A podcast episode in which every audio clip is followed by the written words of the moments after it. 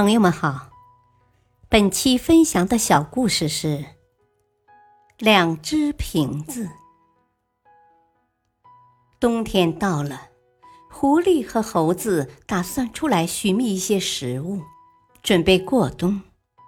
可是找遍了整个森林，他们也没有找到什么食物。正准备打道回府时，他们发现一棵大树底下有一个小庙。小庙里安放着一座神像，神像前还供着两个瓶子。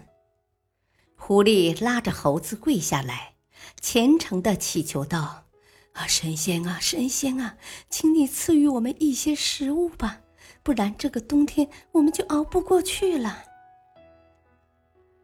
狐狸刚说完，神像就开口说道：“我面前的这两个瓶子。”一个是没有食物的，一个是装满食物的。看在你们虔诚祈祷的份上，我允许你们选择其中的一个，但只有一次机会。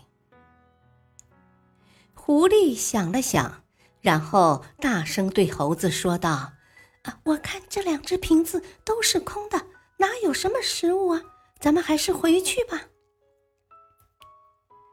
左边的瓶子一听，生气的嚷道：“我不是空的，右边的那只才是空的。”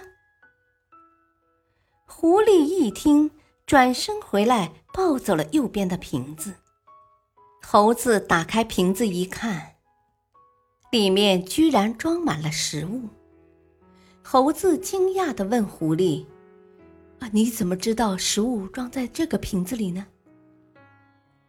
狐狸回答道：“胸无点墨的人，别人一旦说他肚里空空，他就会立刻反驳；肚子里真有墨水的人，即使你说他腹内空空，他也不会在乎。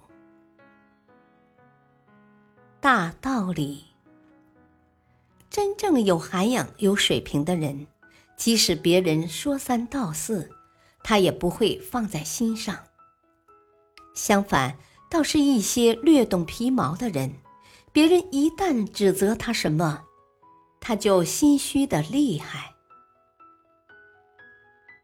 感谢收听，再会。